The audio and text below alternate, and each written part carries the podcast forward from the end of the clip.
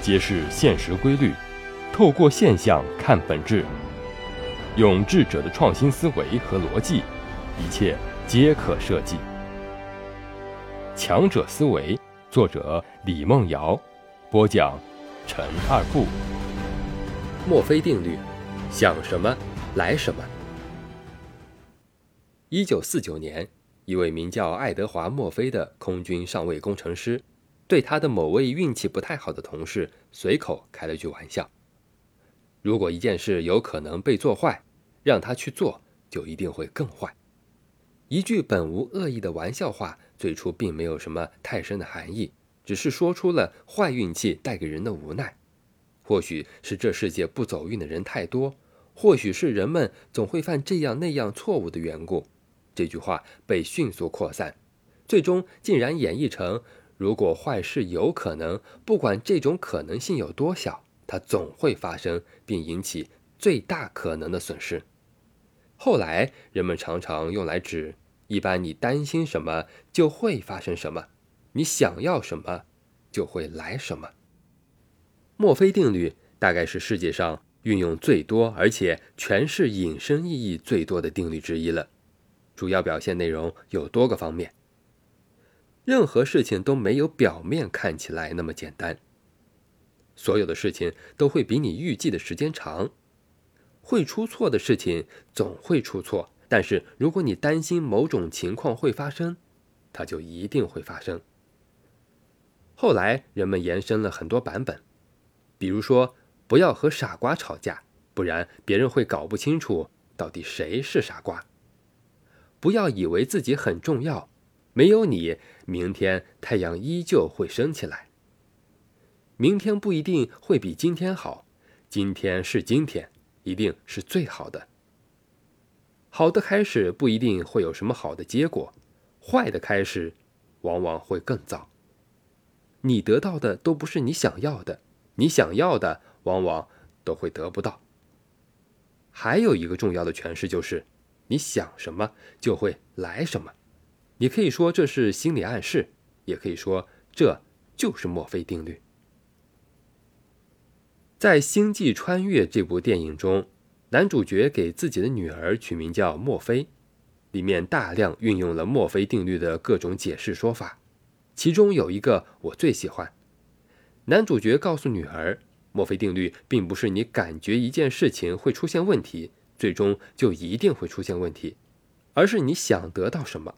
只要你努力去争取，最终就一定会得到。这也可以叫做积极墨菲定律。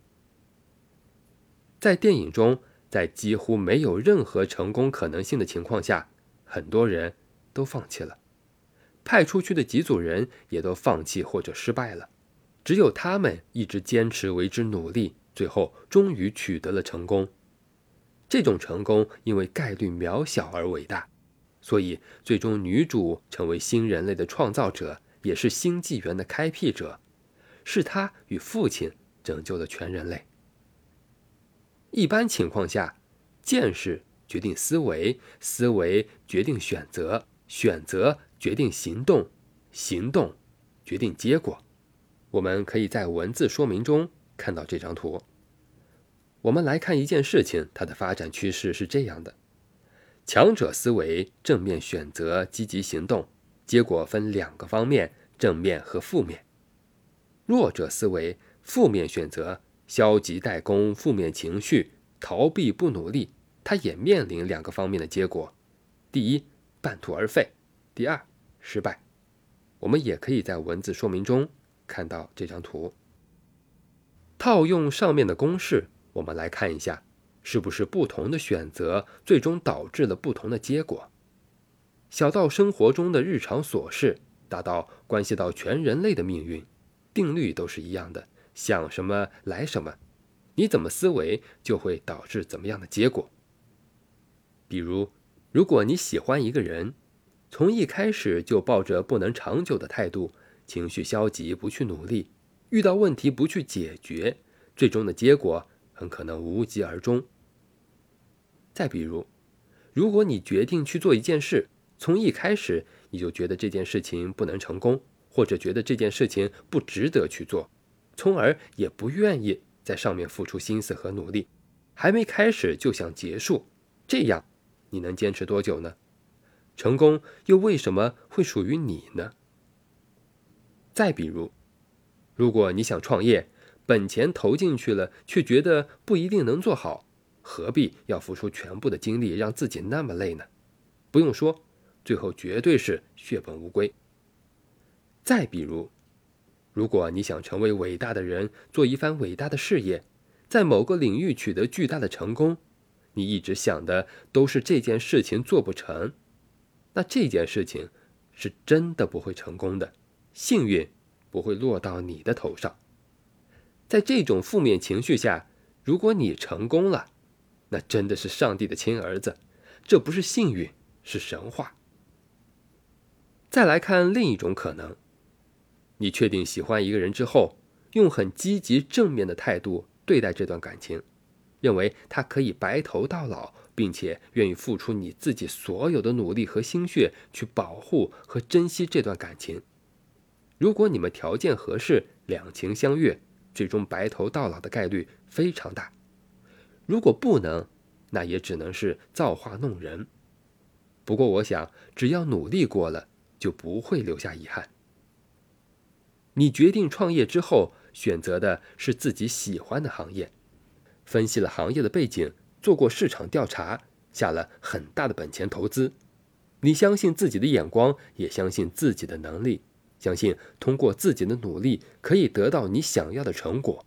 我想你一定会得到你所想的，在途中还会有各种意外惊喜，因为只要你的平台搭起来，生意就会源源不断的来找你，收获会远远超出你的想象。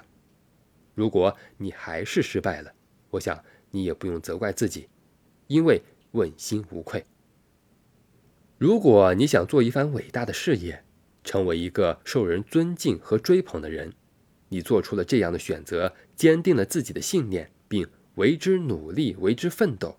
失败了，爬起来；遇到挫折不回头；遇到问题积极去解决；遇到解不开的问题也能坦然的去面对。你知道，这就是人生。会有很多无解的事情，放弃也不是终点。最终，你不仅会成功，而且会在人生的道场上修行到一定的成果。相信我，最终你会成为一个值得人尊敬的人。无论成败，这其实也是另一种成功。